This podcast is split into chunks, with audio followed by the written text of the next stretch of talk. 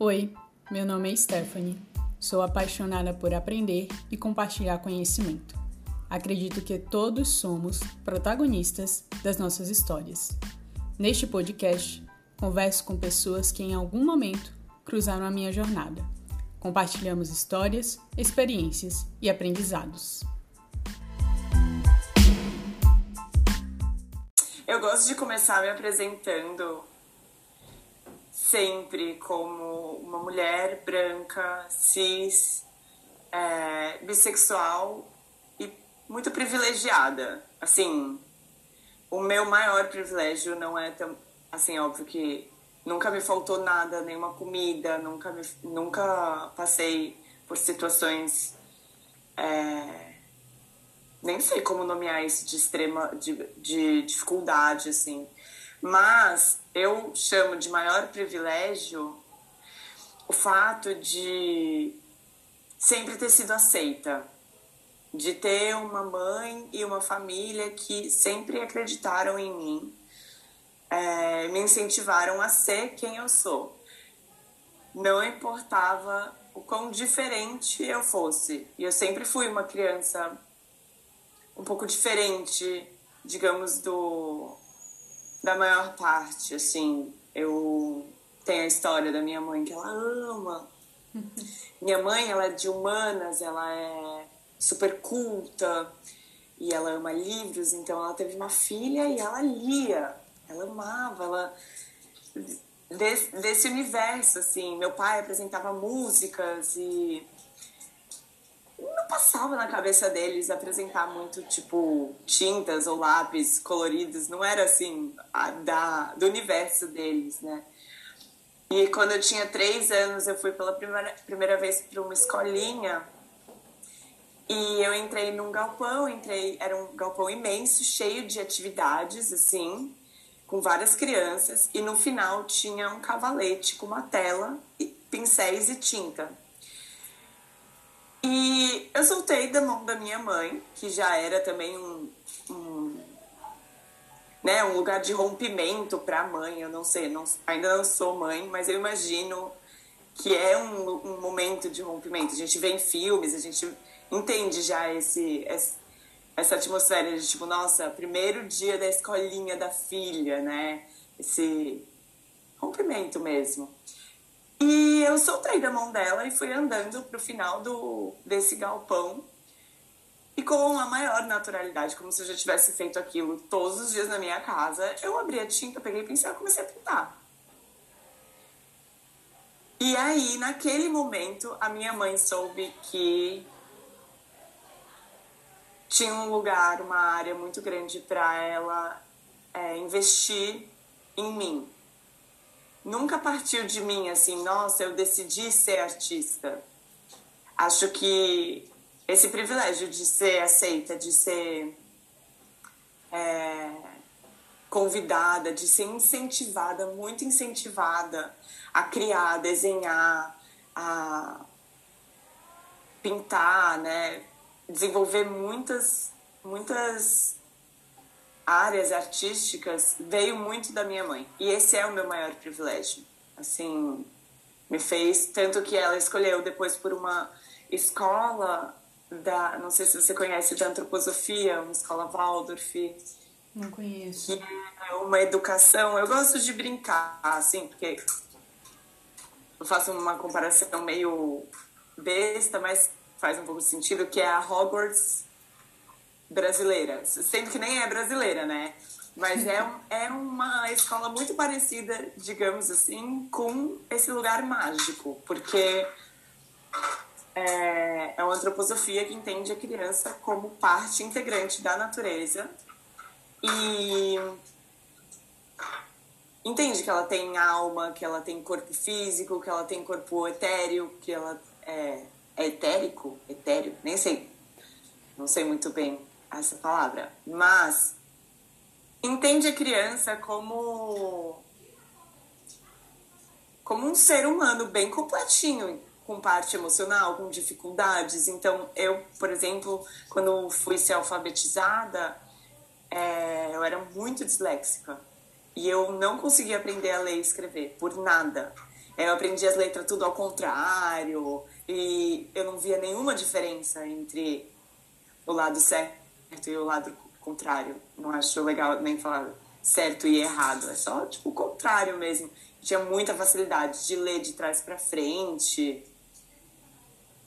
E eu não fui considerada burra. Eu não sofri bullying por isso. Eu fiz um processo muito acompanhada com a minha mãe é, para aprender a ler e escrever.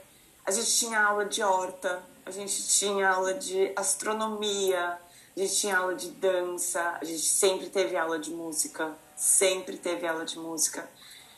Então ela maior privilégio de novo, né? Então assim, eu cresci num, numa escola que me respeitava e incentivava. Eu era considerada uma ótima aluna porque eu sabia desenhar. Tinha muita dificuldade em todas as matérias exatas. e mas eu era super valorizada nesse ambiente. Até que eu quis mudar de escola, eu fui para uma escola tradicional, meio construtivista, mas já tradicional, tinha tinha prova, né? Na escola Waldorf não tem prova. A prova ela é ela existe um sistema de é, avaliação, de avaliação, mas a avaliação é muito ela é, a proposta é você saber o quanto você entendeu daquilo. É muito individual, é muito para você entender o que ficou, sabe? E não para você ser avaliado se você vai passar pro próximo ano ou não. Hum. Entendi. E quando eu entrei numa escola tradicional, que eu era um número, eu tinha chamada, eu era um número e eu tinha que ter nota global, média global, para passar de ano. E eu chorava. Eu chorava, eu voltava. Eu tinha já o quê? Meus... Foi segundo e terceiro colegial, então não era que eu era uma criança, eu era adolescente. E eu lembro que eu tirei 0,25 numa nota de química. E eu chorava, chorava, chorava, me achava muito burra. E minha mãe sempre falou assim: Stella, você não veio nesse mundo pra fazer prova de química. Tira cinco, só passa, tá tudo bem, sabe? Não é o fim do mundo. Você não veio para isso. Não se cobre ser boa numa coisa em que você não precisa ser. Mesmo assim, eu me cobrava bastante. Mas isso me ajudou muito, assim. Isso é, com certeza faz parte de quem eu sou e eu tenho que reconhecer isso, essa minha história, sabe? De puta privilégio, na verdade. Poder ser quem eu sou, poder acreditar nas coisas, desenvolver, dançar, é, me comunicar, me traduzir através da arte. Nossa, é um privilégio muito grande nesse mundo. Tanto que eu achava que o mundo inteiro era assim. Hum. É também um lugar meio protegido, né? Esse lugar de privilégio. É. Acho que é. A gente hoje precisa considerar privilégio o que era para ser o normal, né? O comum. Porque não dá para você querer colocar as pessoas em caixinhas, porque ninguém tem uma caixinha que encaixa exatamente, sabe? É, a gente avalia, né, trazendo para a escola tradicional, para as universidades tradicionais, para os empregos tradicionais, a gente cria uma régua padrão para um padrão que não existe. Então a gente estipula ali uma fórmula mágica que para você ser bom você tem que estar tá naquilo ali. E aí tem pessoas que fazem isso naturalmente tem pessoas Desculpa, que... eu vou eu vou ativar o mudo, então quando você fala, para não acontecer isso que aconteceu agora, me perdoa. Tranquilo. Mas é, aí tem essas regras que tem pessoas que naturalmente chegam nela, porque, enfim, é como você trouxe, é fácil para aquela pessoa aquilo ali. Mas tem outras pessoas que ralam muito, né, como você trouxe de tipo química. E é bacana quando você tem um espaço onde as pessoas entendem que beleza você tem que se esforçar para ter aquilo ali, mas você não precisa ir além do necessário para você passar, porque aquilo ali não é o teu objetivo aqui, sabe? Não é aquilo ali que tem que ser o seu foco, né? Existe é, as suas potencialidades, que é o que você tem que focar e desenvolver para você fazer o que, enfim, de alguma forma você veio fazer aqui. E que você conseguiu identificar muito cedo e teve realmente essa base de pessoas que disseram, beleza, olharam para você e disseram, é aquilo ali de alguma forma ou aquilo ali vai se desdobrar, desdobrar em algum caminho que trouxe você até onde você está hoje, né? É. É, tem as convenções sociais, né? Então, eu me achei burra a maior parte da minha vida, assim. É... E me cobrei, sofri muito. Acho que um bullying interno mesmo, uma cobrança, assim. E até que eu descobri que eu não tenho uma inteligência tradicional. E que tá tudo bem, porque eu tenho uma inteligência emocional. Então, eu construí a minha vida, o meu trabalho, o meu. É, em cima disso. De tipo, passar no vestibular foi muito difícil, foi. Nossa, todos esses. Esse passado é um passado é, bem. ao mesmo tempo, né? Protegido e, e muito bem cuidado, generoso, mas muito turbulento, porque é isso. Eu não tinha essa. Eu não me encaixava tão bem nas convenções, nas expectativas que o mundo meio que vai é, construindo né, para as pessoas. E foi quebrar a cara um pouco também depois sair desse universo lúdico, dessa escola, desse lugar tão protegido, dessa bolha e entender que que o mundo tem outras expectativas, outra velocidade, outros outras é, prioridades, né? Prioridade de ser produtivo, de ser de se encaixar, de ter enfim, essas normas assim mais inconscientes, preconceitos, né, que hoje em dia a gente está mandando bem como sociedade de finalmente olhar e nomear tanta coisa que a gente achava tão normal é, no passado. Não se falava de assédio, não se falava de racismo, não se falava de não se não não existiam essas pautas assim tão acessíveis, tão e eu amo, acho tão importante, aprendo muito. De novo, em, algum, em alguns lugares, como eu não tenho, não sou essa pessoa que tem essa inteligência tradicional e que tem, enfim, guarda, eu, eu, meu HD é super limitado, meu HD interno, assim. Ele não tem muito espaço. E eu convivo muito bem com isso. Eu não lembro de pessoas, não lembro de nomes nunca. Então as pessoas olham para mim e sorriem e eu faço o meu máximo pra, sabe? Ou tipo, lembra disso. Tudo que eu aprendi de didático, nossa, ficou num passado muito distante, assim. Uhum. E eu gosto bastante de quem eu sou. Acho que. Eu gosto muito, muito, muito, muito de do que eu faço, de quem eu sou, é, da minha independência. Então, hoje em dia eu penso bastante como é, como é importante, né, ser independente e ter liberdade de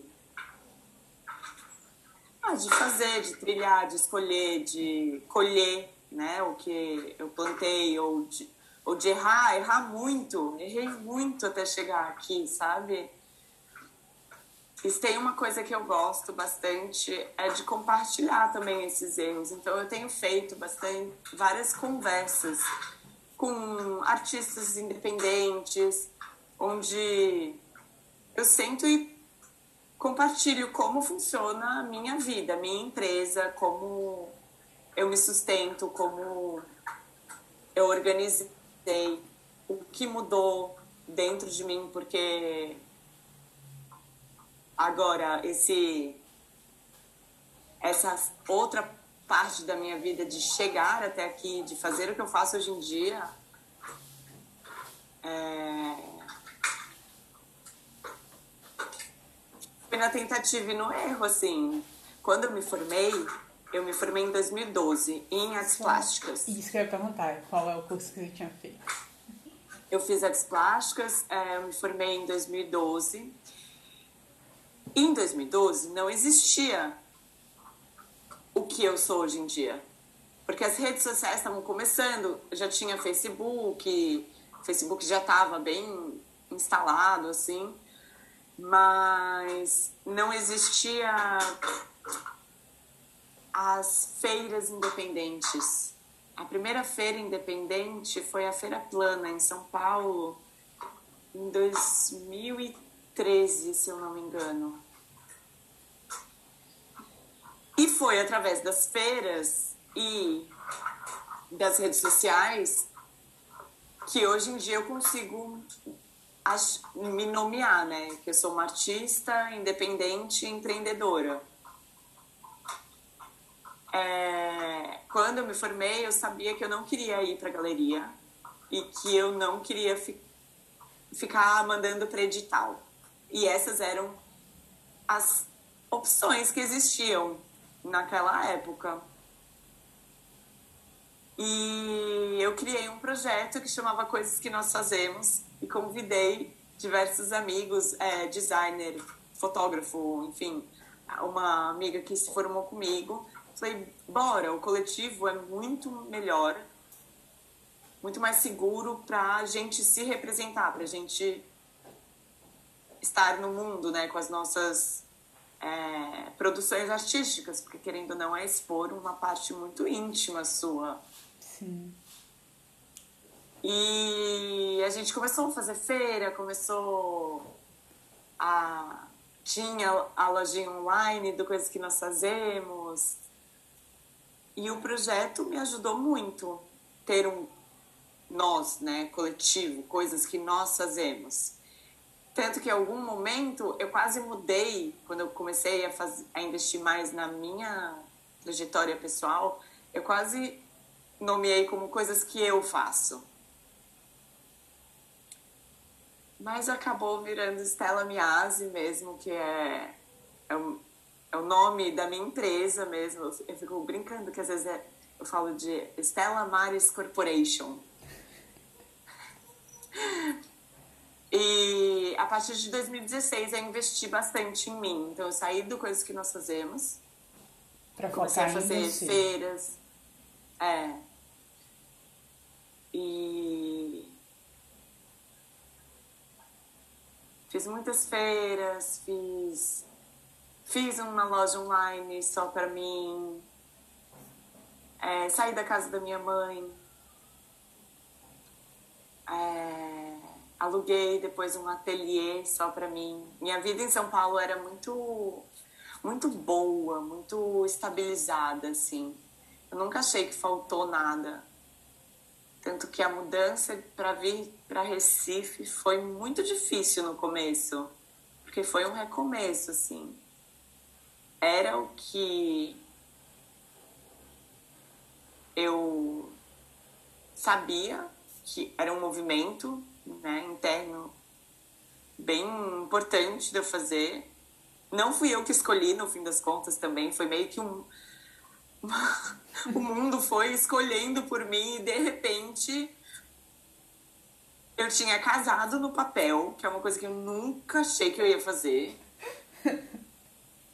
E eu, eu casei antes de morar junto, que para mim casar era morar junto, mas assim, também eu nunca tive a pretensão de morar junto com a pessoa que eu fosse casar, porque eu queria é, ter minha, meu próprio espaço. Eu sou uma pessoa um pouco individualista, assim, no sentido em que gosta da própria companhia, gosta muito da, do próprio tempo, do pro... eu gosto muito de ser independente, de me movimentar, de fazer as coisas no meu tempo, de ter o meu lugar, de ter lugares de descanso, lugares de silêncio, lugares de de ir e vir. E então, de repente, eu vim morar em Recife com né, perto do mar, que é o que alimenta a minha alma, e com o amor da minha vida. Assim, mas numa fé muito grande, porque a gente se viu nove vezes antes de, de eu vir morar. E uma das nove vezes foi casar no cartório. agora, conta um pouco mais dessa história que agora. Um capítulo muito mágico, Como muito legal. Foi? Essas nove vezes foram o quê? No intervalo de qual tempo? Só pra gente se situar assim. Foi tipo nove vezes em um ano, nove vezes em um mês. Em menos de um ano, a gente se conheceu em março de Carnaval? 2019. Não, eu vim fazer uma feira hum. em Recife. E a gente se conheceu e entendeu na hora que a gente ia viver alguma coisa muito linda. A gente sabia. Assim, a gente se conheceu um dia e aí foi. Foi muito bom e foi estranhamente bom. Acho que a gente não tá acostumado também a, a ser tão bom. Acho... Foi esquisito, assim, até. Foi muito bom! A gente se beijou pela primeira vez e sabe quando você beija uma pessoa e você fica meio que movimentando um pouco a boca? Eu abro um pouco mais a boca, eu é, coloco mais a língua, é, tiro menos.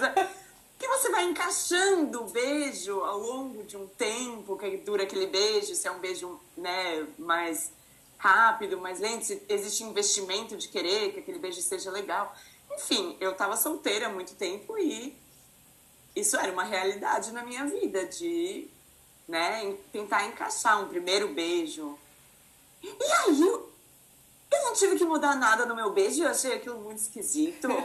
que, nossa, que beijo bom, que engraçado.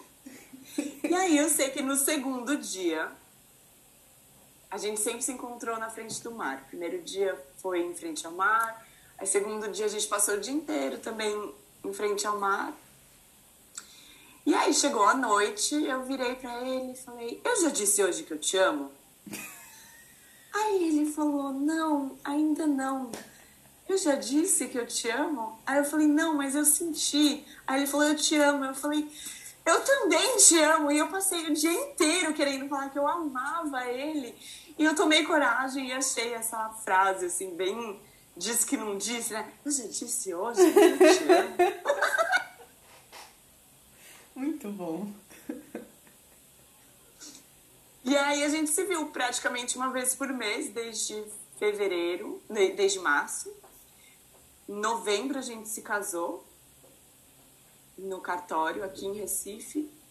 Em dezembro a gente fez um, uma comemoração, a gente fez um ritual lindo, lindo, lindo, lindo, lindo, lindo super improvisado, mas tipo um dos dias mais felizes da minha vida. Foi lá em São Paulo, na casa da minha mãe. E eu vim em janeiro de 2020.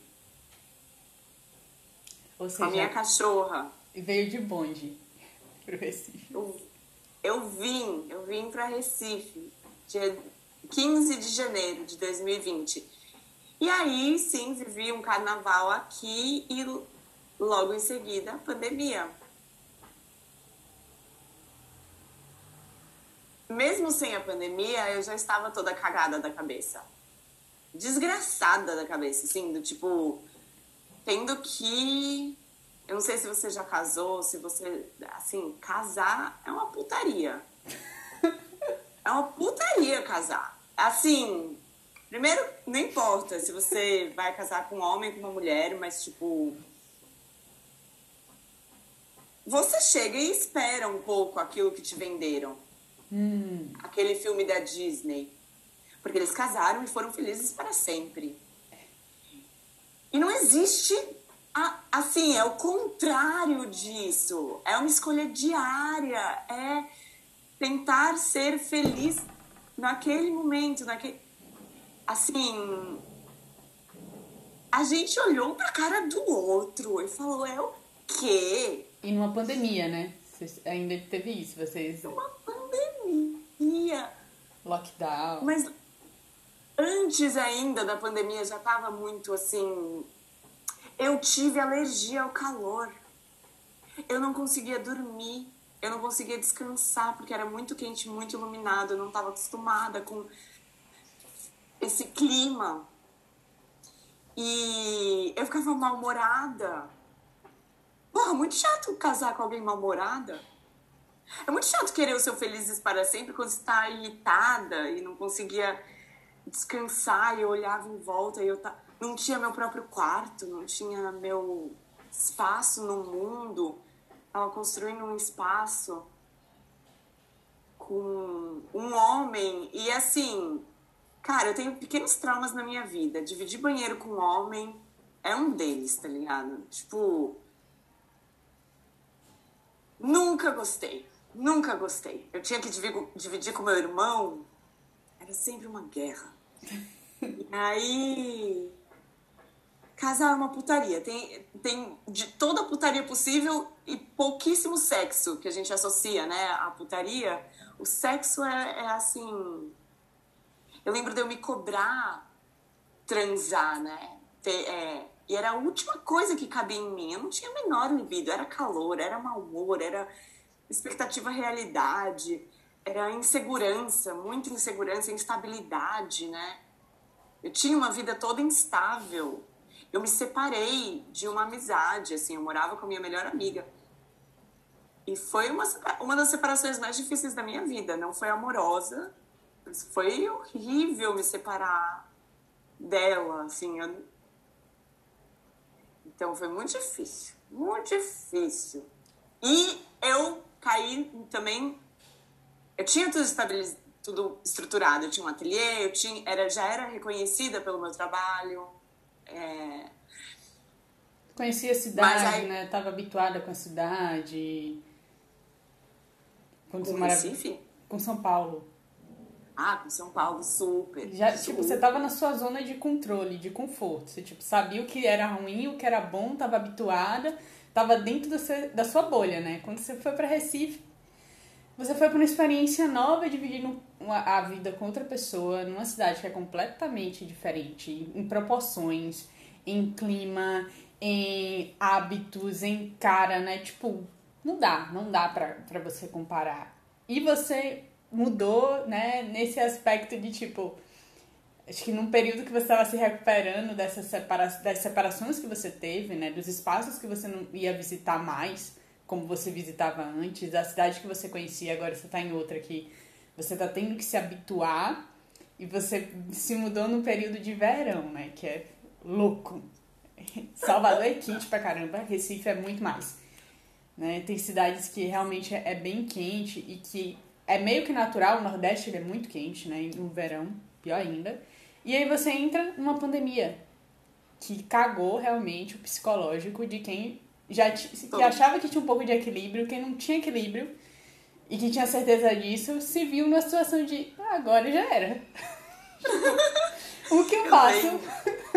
Eu lembro de reconhecer esse paulista é uma praga, né? Acha que é umbigo do mundo não só acha, como tem essa certeza absoluta dentro de si de que o mundo gira ao redor da gente. Eu sou, eu sei. E aí, o Nordeste é quente. Ai, você mora em Recife. Ai, que lindo. Ai, que incrível você foi morar em Recife. Nossa.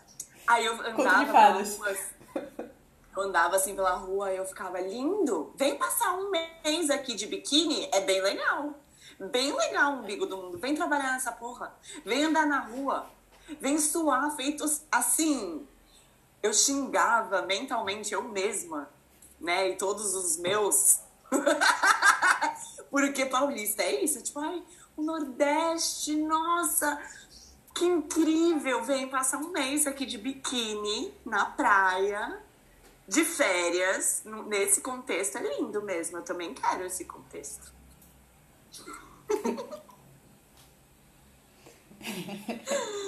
E eu era muito essa paulista, muito. Eu vinha pra cá e olhava as pessoas e ficava, mas como vocês conseguem trabalhar? Como vocês conseguem fazer qualquer coisa sem ser ir pro mar todo dia?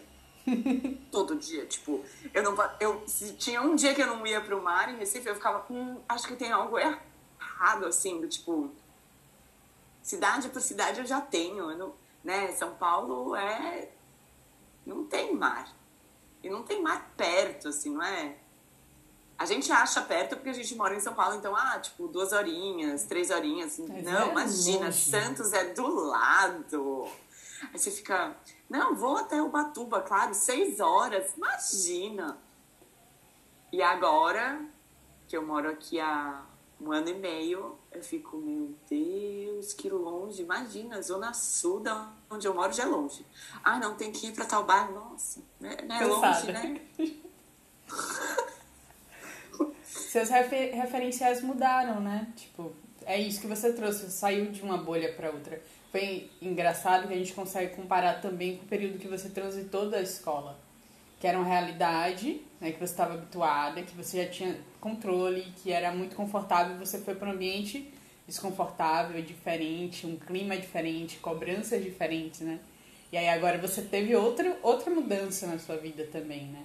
Foi local, relacionamento, casa. Mas e agora? Como Eu é nunca tinha tá? pensado sobre isso. Que legal. Adorei essa reflexão. É verdade. Mas acho que você cresceu. Agora você parece estar bem feliz. Nossa, agora eu não abro mão da minha casa. E assim, esse amor, eu falo que Breno é o amor da minha vida, porque eu não acredito que existe só um. Mas eu tenho, então eu tenho certeza que ele é um dos, assim, porque a gente tem uma fé no outro. A gente, eu enxergo o relacionamento como acordos, né? Os acordos vão mudando. Não é que nada deu errado. A gente passou o que nove meses morando separados, cada eu em São Paulo, ele em Recife. E aí eu acho que deu certo, deu super certo. Foi difícil, foi, né? Deu super certo. Aí eu vim morar aqui, foi muito difícil. A gente tinha um quarto pra gente. A gente dividia um quarto. Deu super certo, mas chegou um momento em que eu falei, olha, não tá funcionando pra mim, eu preciso do meu espaço. É, e a gente separou os quartos. E cada um tem um quarto. E dá certo, sabe? Dá certo com quarto junto, dá certo com quarto separado, dá certo com casa separada. É, Breno tem vontade, tem planos de ir morar em São Paulo e eu falo, vai, meu amor, vai, vai dar certo, eu fico aqui.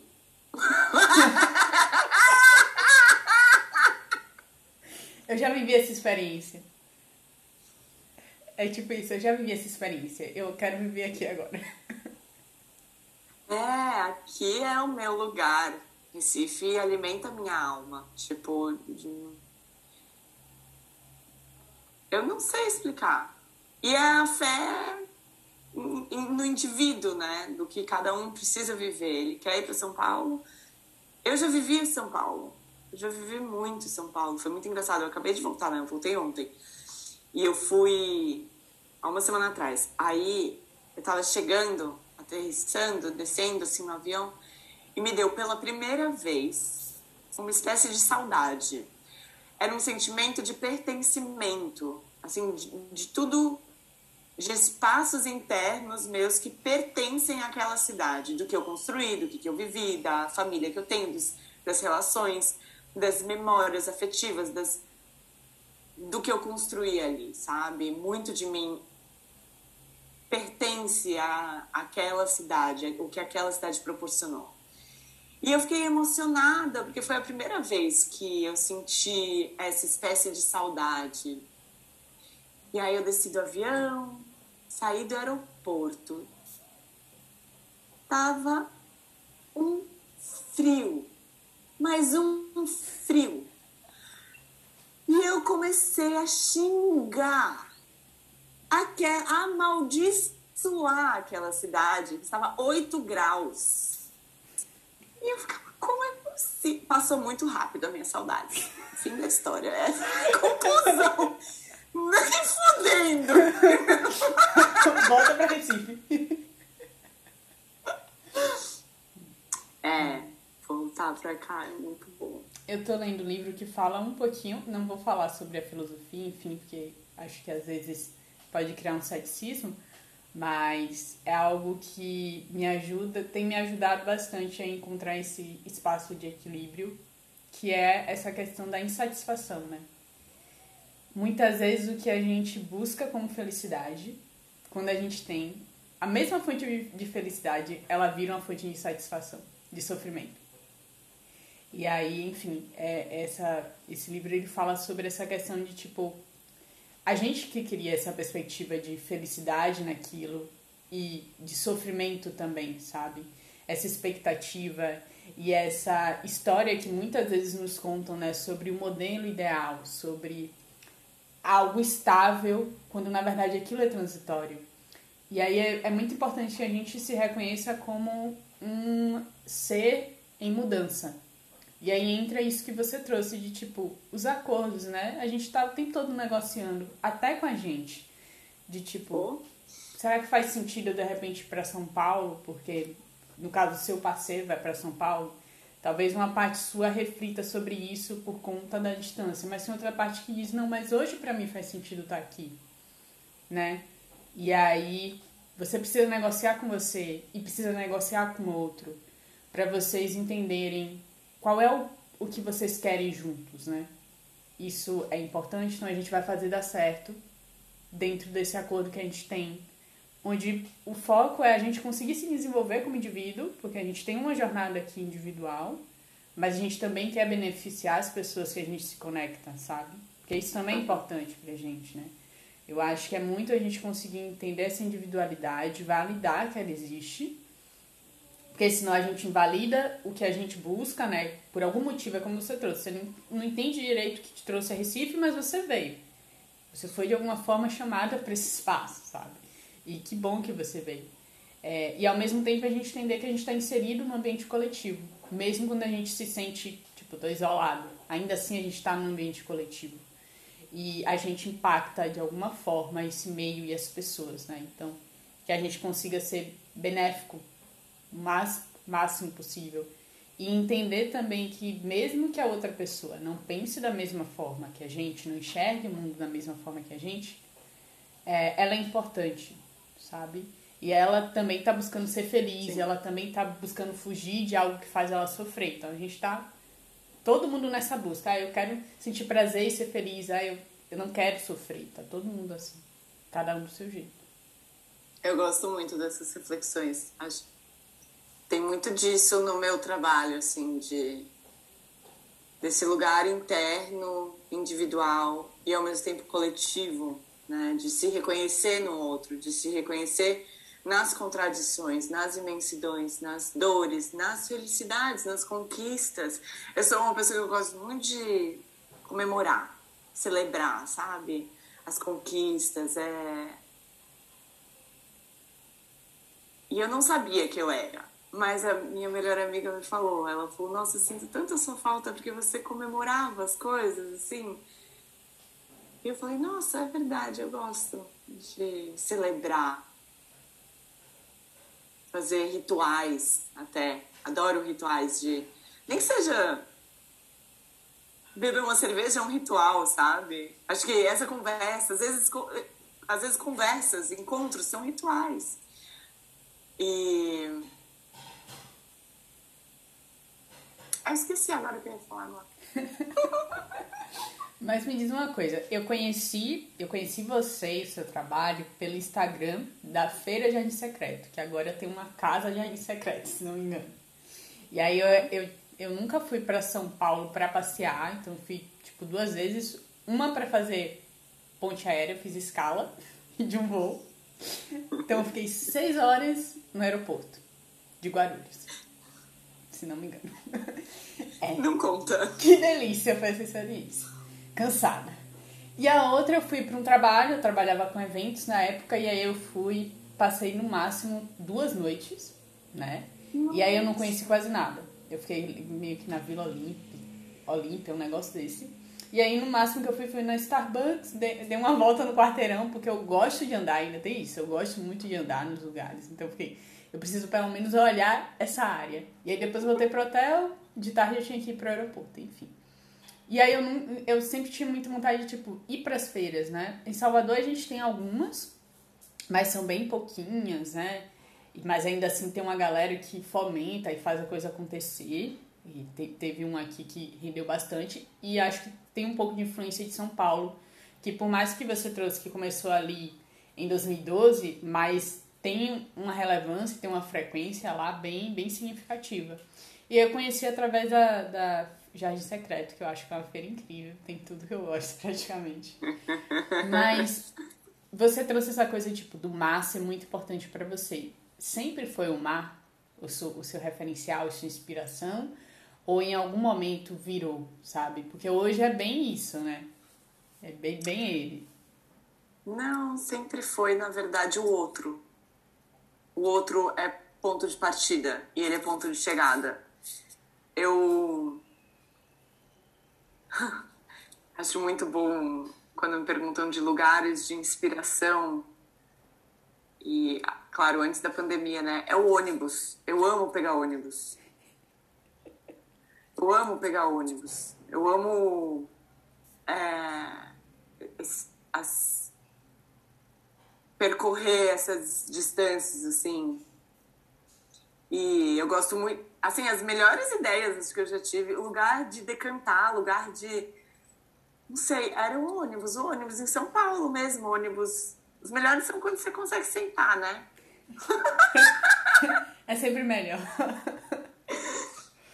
E eu pegava muito ônibus e eu ficava me perguntando o que, que a pessoa do meu lado estava pensando, para onde ela estava indo. Será que ela também se perguntava se ela esqueceu de desligar o fogão?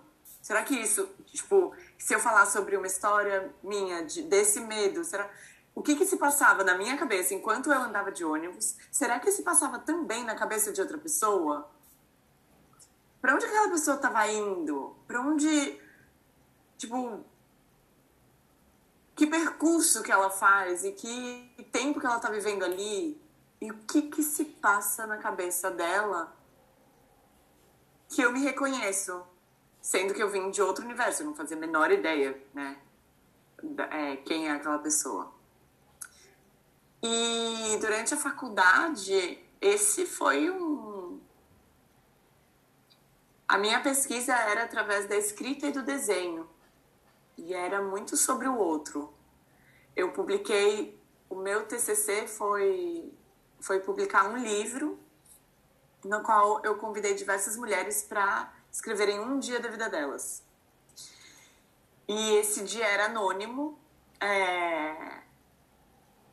O livro se chama Maria, justamente porque Maria é todo mundo. Maria é Zé Ninguém. Maria, Maria né, esse alguma coisa. Maria é um nome de mulher. E eu fiz esse recorte de convidar só mulheres porque eu me reconheço mais no cotidiano de mulheres. E é como se Maria fosse uma pessoa, mas 65 mulheres escreveram, de idades desde 13 anos até 76 anos. Então, essa Maria, ela é muito contraditória. Então, eu me reconheço em alguns dias dessa Maria, mas tem outros que não.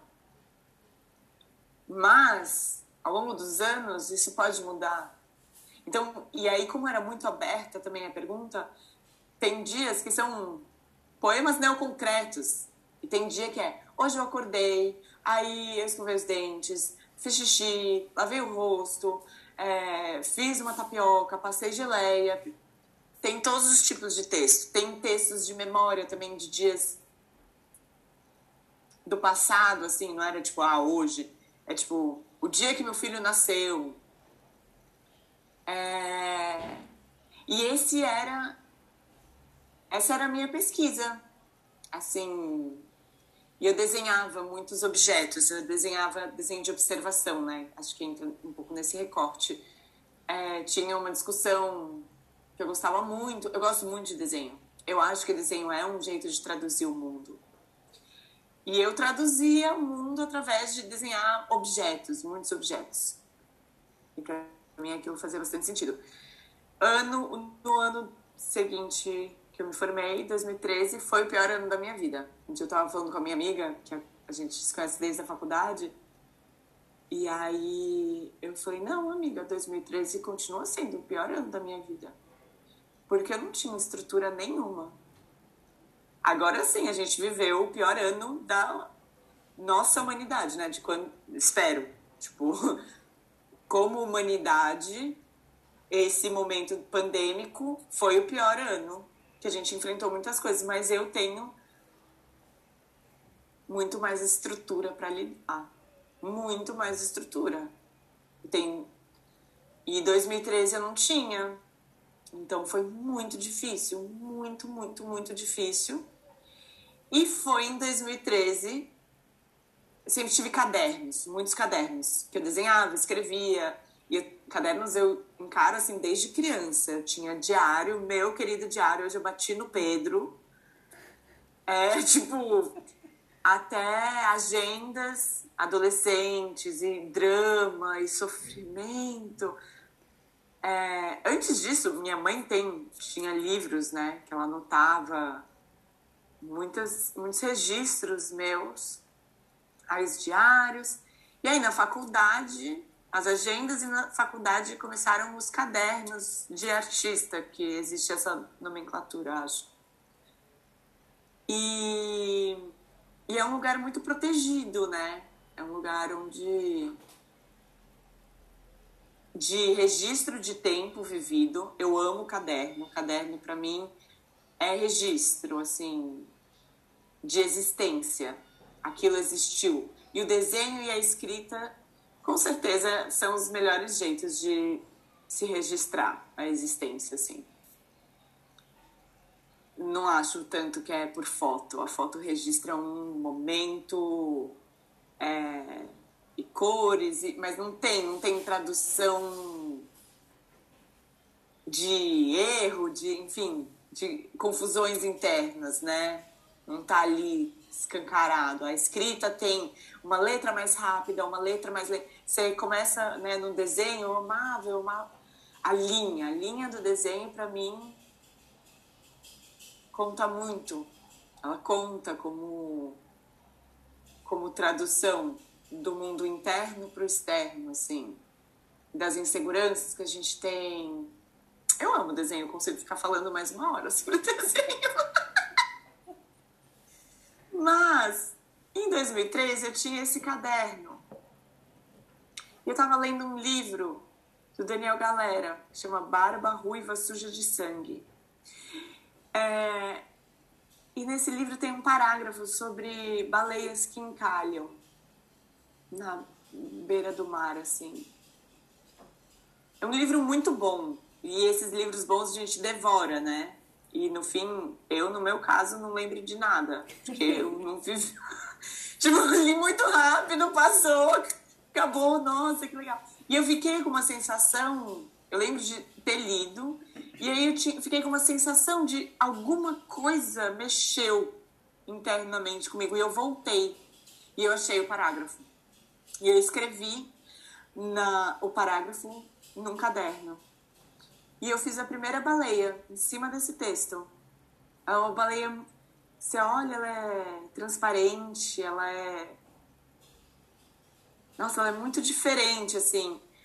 E aí eu lembrei da aquarela nesse caderno. Eu peguei para explorar um pouco a aquarela. Foi nele que eu escrevi a primeira frase, o mar em mim. É... Foi nele que eu comecei a traduzir o mundo através da aquarela. E eu amo então desenho e escrita, mas a aquarela é o material mais generoso que existe na face da Terra, porque ele é o único material que permite desaparecer. E ele tem tempo próprio. sabe? Não adianta você ficar lá, não, seca logo. Não, eu fiz.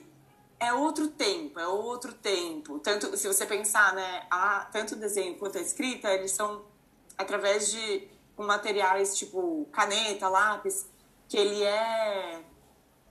Meio que instantâneo, né? Você riscou, ele fica lá. É, e o lápis, ele tá acoplado, né?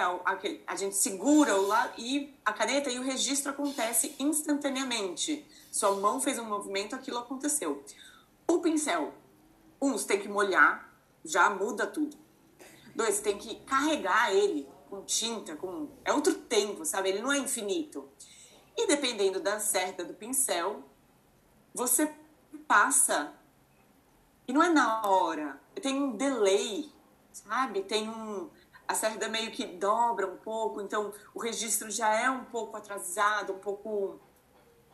E aí tem a parte de secar, é, é uma loucura. Tipo assim, não é nada instantâneo. Nada, nada instantâneo. E aí é outro tempo. E a aquarela é um material também que pode ser, enfim, se você for é, pesquisar, tradicionalmente, aquarela tem jeitos muito teóricos de se pintar aquarela, muito racionais. E o que me interessa é justamente o emocional. Que é pelo é que você como... se expressa, né? Pelo que você tem familiaridade, é mais confortável também, que eu entendi. É, entre inteligência racional e emocional, sim. e Hum. E foi através da aquarela que, que me permitiu, assim, traduzir o, o, muita coisa do que eu estava sentindo, das contradições também, né? Eu amo, eu amo, eu amo aquarela. Assim, na verdade, eu não controlo muita coisa ali. Eu proporciono que água e pigmento se encontrem. E isso me acalma de um jeito assim. Ai, muito bom, muito bom. Aquarela é. Esse é um lugar e era protegido. Só que as pessoas começaram a se identificar muito mais nas baleias e na, nessas, nesse lugar é, do que nas cadeiras que eu desenhava. Eu fiquei meio puta até no começo. Tipo, as baleias são minhas, as cadeiras é de vocês. Ai, que saco! Ai, tipo, criança, né? eu fiz tão legal, eu estudei. E eu estudei, eu, né, era aquilo, era aquilo que eu tava querendo colocar no mundo. Se bem que eu não sabia muito bem o que eu queria, eu tava muito deprimida em 2013. Eu sei que as pessoas foram se identificando, que eu fui experimentando, eu queria começar a vender. Aí foi todo um processo de como reproduzir a aquarela. Aquarela é caro, muito caro. Eu não vendo originais praticamente. Um original é 700 reais. E uma reprodução eu consigo. Eu vendia por 20 reais uma reprodução. Você consegue aumentar a escala, né?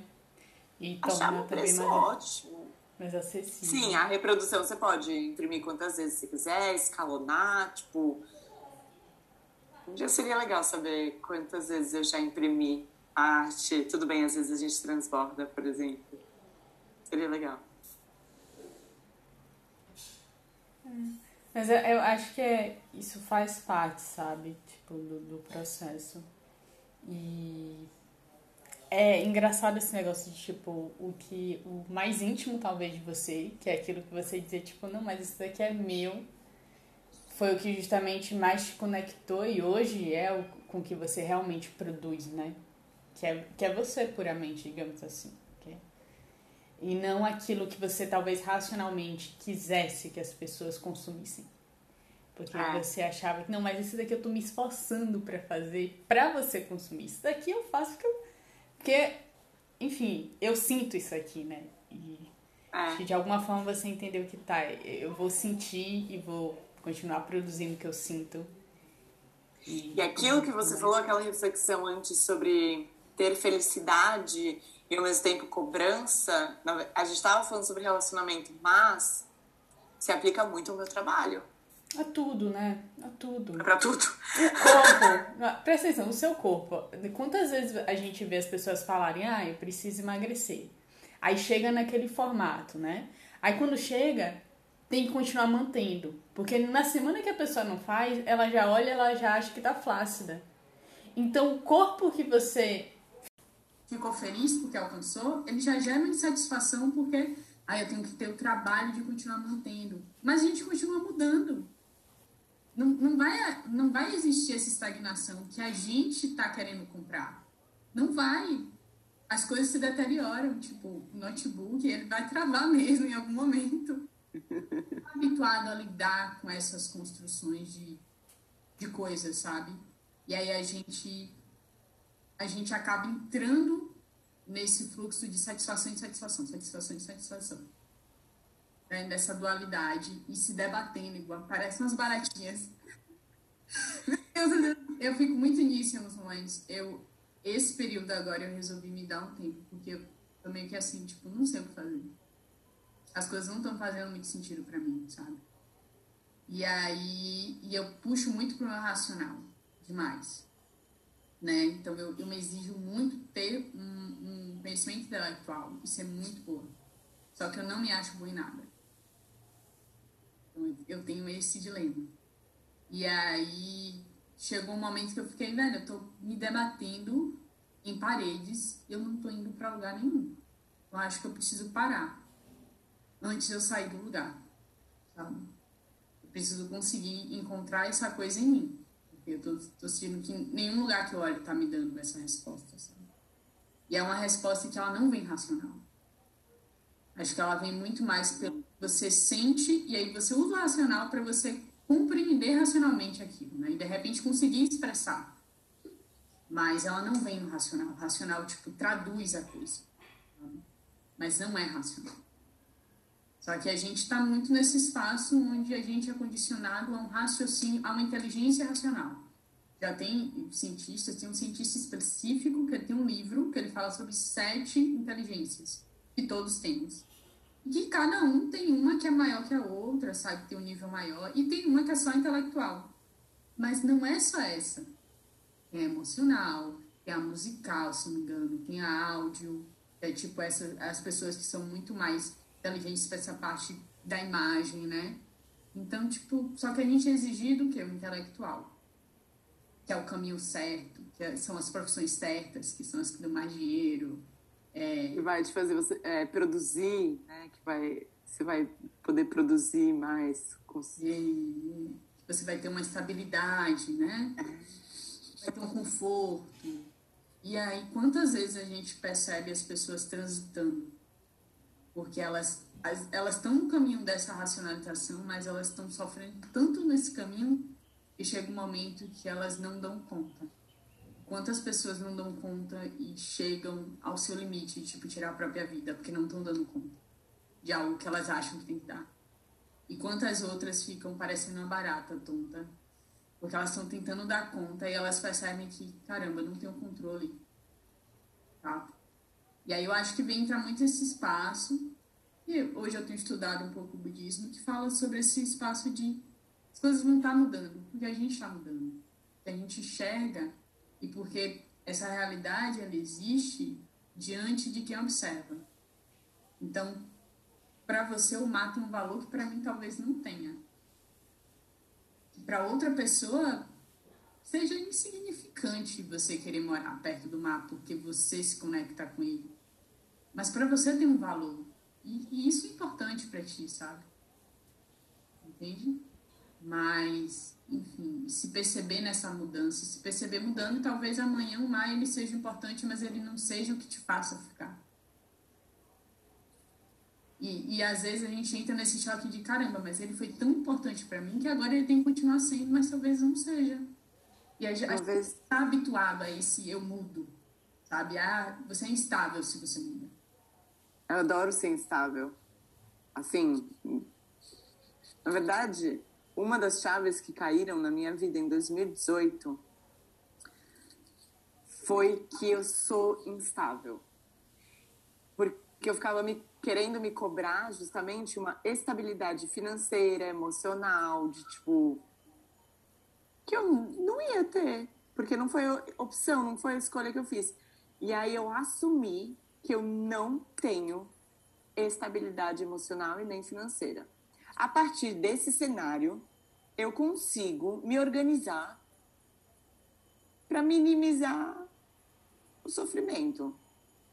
Eu consigo me organizar. Não, então calma. Então, como eu não tenho estabilidade financeira, como que eu vou me organizar aqui, né, para não sofrer, para não, não entrar no negativo, não... como que eu vou fazer? Ah, como eu não tenho estabilidade emocional, eu não posso me cobrar também todo dia. Não posso me cobrar estar tá produtiva todo dia. E eu aceitava os dias que eu não estava produtiva de um jeito muito melhor. Muito melhor. Partindo desse princípio de que minha vida é muito instável. Foi muito bom essa parte. E uma vez me perguntaram se eu ia fazer baleias para sempre. E eu respondi que eu ia fazer baleias até eu me sentir engolida. isso que você falou do tipo, ah, do que significa né, o mar para cada um, o que faz, se faz sentido morar perto. É... Eu tento olhar o meu trabalho um pouco assim. Tem gente que fala, nossa, olha uma baleia, que bonitinha. Eu quero morrer por dentro. Eu quero dar um, uma voadora. Bonitinha é o meu cu. Tipo, bonitinha! Bonitinha, querida! E aí eu parei de ir com essa, sabe? Parei com essa. É muito bonitinha. É o que despertou na pessoa. Eu não. Tem gente que não vai, vai falar, vai achar feio, vai achar é, brega, pode achar, sei lá, kit, pode achar. Não pode não achar nada do meu trabalho, tá tudo bem. É isso que eu gosto no outro. Então, por que que eu fico, né? Por que ficar nessa visão de tipo achar que a pessoa está me diminuindo se ela fala porque é bonitinho. Não, o bonitinho dela pode ser o jeito que ela encontrou de falar que mexeu com ela por dentro. Quando eu falo de mar, quando eu faço uma baleia, é tudo na natureza da emoção. Eu não falo tanto do mar físico, tanto que tem muitas a Liga das Mulheres é, pelos Oceanos, tem, tem projetos, existem projetos políticos, né, ONGs, tipo, que é, são para cuidar dos mares. A gente entrou na década do, dos oceanos agora, esse ano. E eu não não participo efetivamente porque não é o meu trabalho. Assim, não é. Meu trabalho não fala sobre o mar físico. Essa é a verdade. Ele, ele relaciona o mar físico ao mar interno. Que tem total relação, né? É. Basicamente. As águas regem as emoções e, consequentemente, a gente fala de mar, a gente fala de água. E, e, e mar tem uma coisa que é, que é esse movimento, né? Ele não está parado nem quando a gente acha que ele está parado.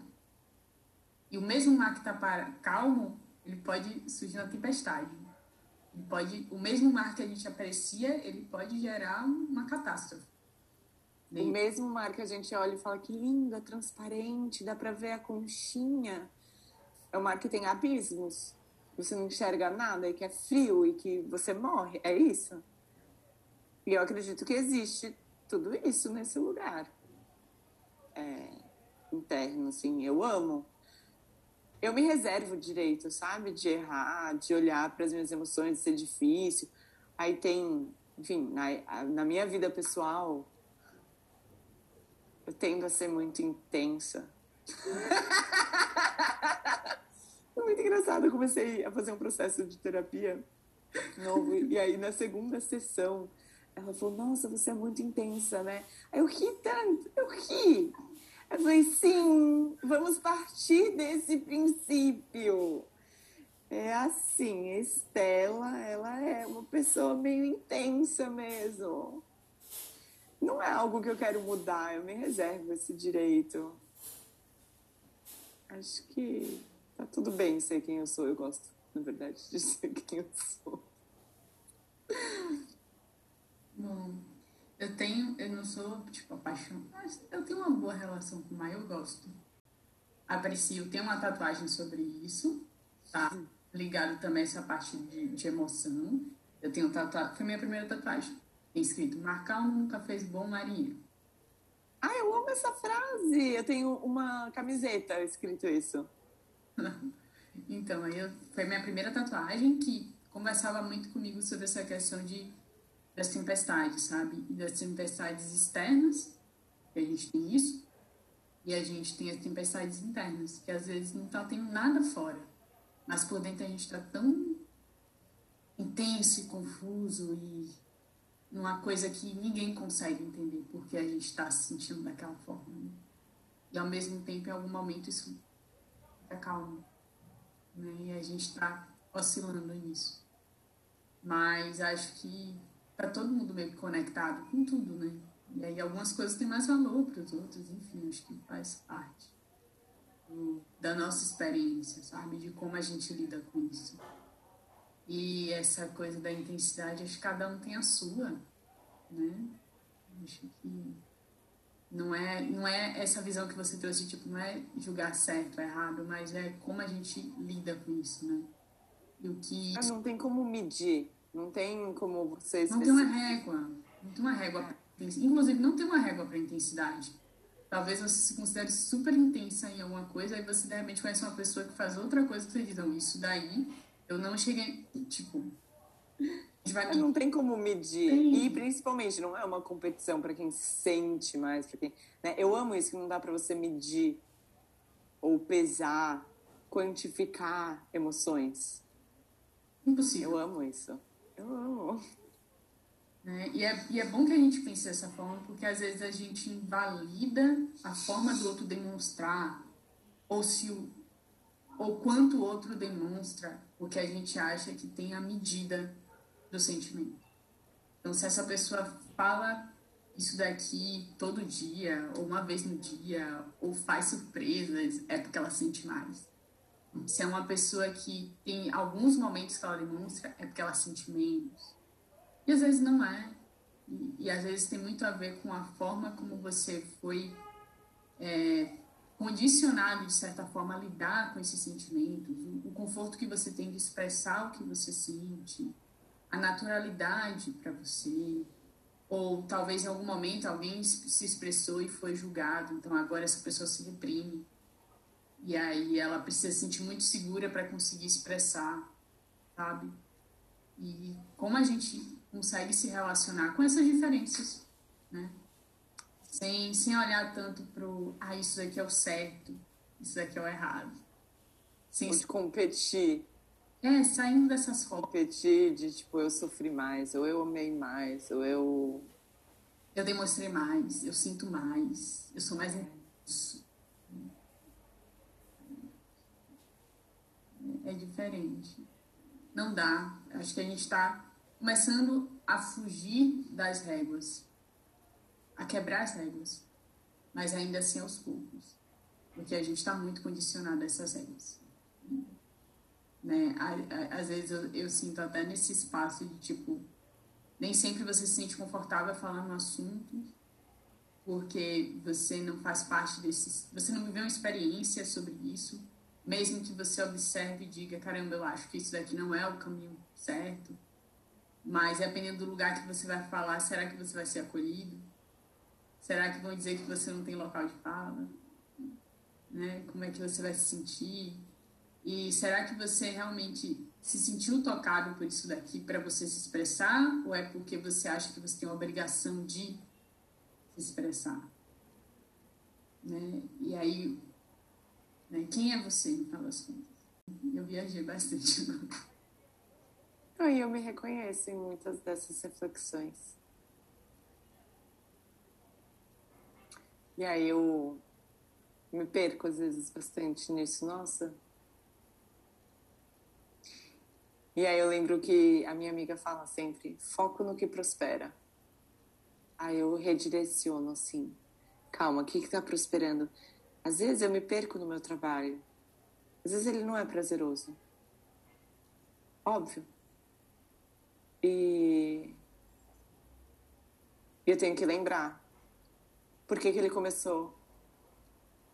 Tem que lembrar de tudo isso que a gente conversou, assim, desse, do meu passado, das reflexões que a gente fez, do, né? Para que que ele...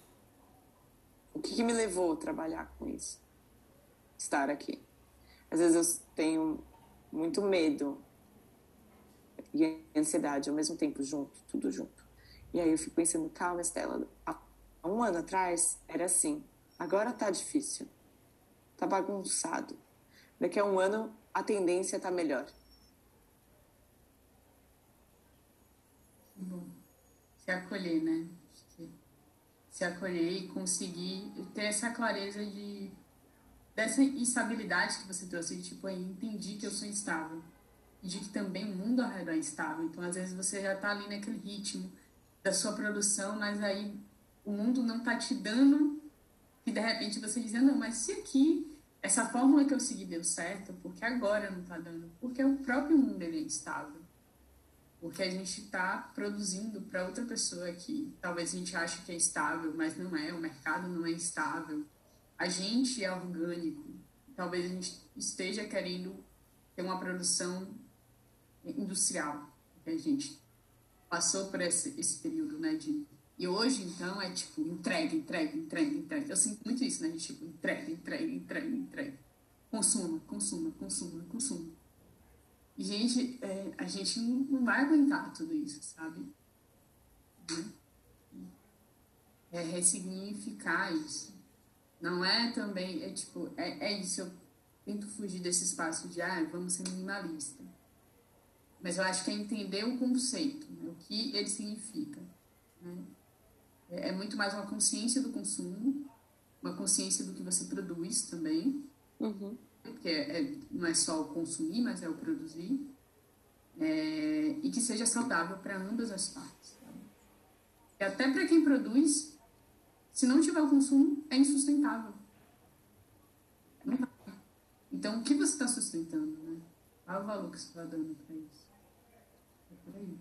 Mas, Estela, como é que a gente faz? Quero ter a arte da Estela. Como é que a gente faz para conseguir acessar o seu trabalho? Eu tenho uma loja online. Eu tenho Instagram, né? A gente pode acompanhar por lá. Eu sempre acompanho pelo, pelo Instagram da Estela. O Instagram tá sendo. Ah, um lugar difícil, né? Acho que para todo mundo. Sendo um lugar bem difícil. Sim. Eu tenho. É, é um lugar de frustração para mim. Nesse. De, tipo, de entrega, né? Porque eu tenho 21 mil seguidores e às vezes eu tenho 200 views nos stories. Tipo. Não entregou, não entregou. E eu fiz um conteúdo legal. Eu produzo conteúdo, né? É...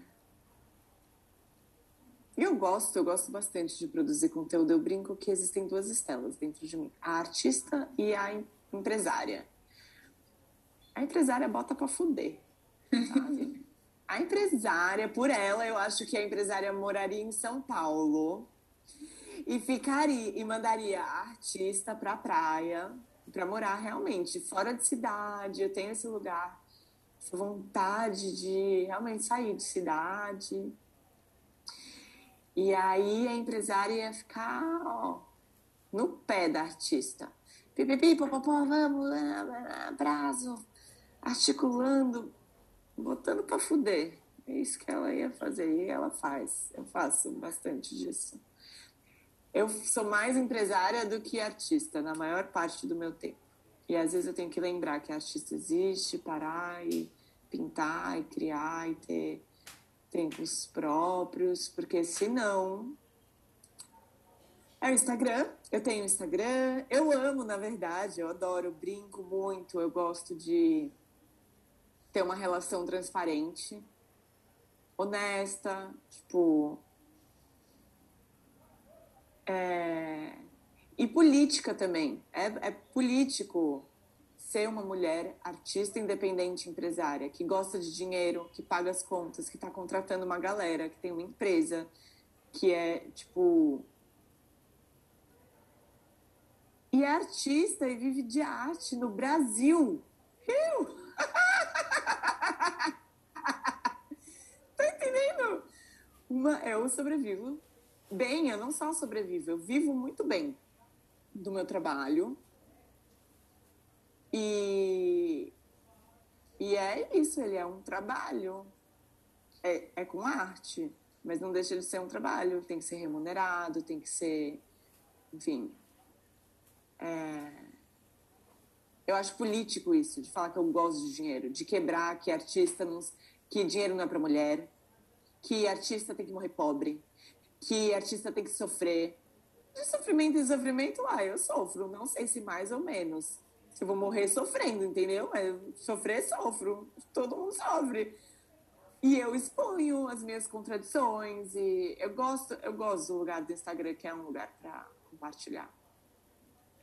E é esse lugar de levantar essas bandeiras, assim, não só emocionais, né, que estão atreladas à minha arte, mas também de da parte essa empresária, ela não tem também, né, a inteligência é, racional, mas ela tem uma inteligência também de agilização, de produção, de eu não sei nomear essa inteligência não, mas ela tem. Ela bota para fuder.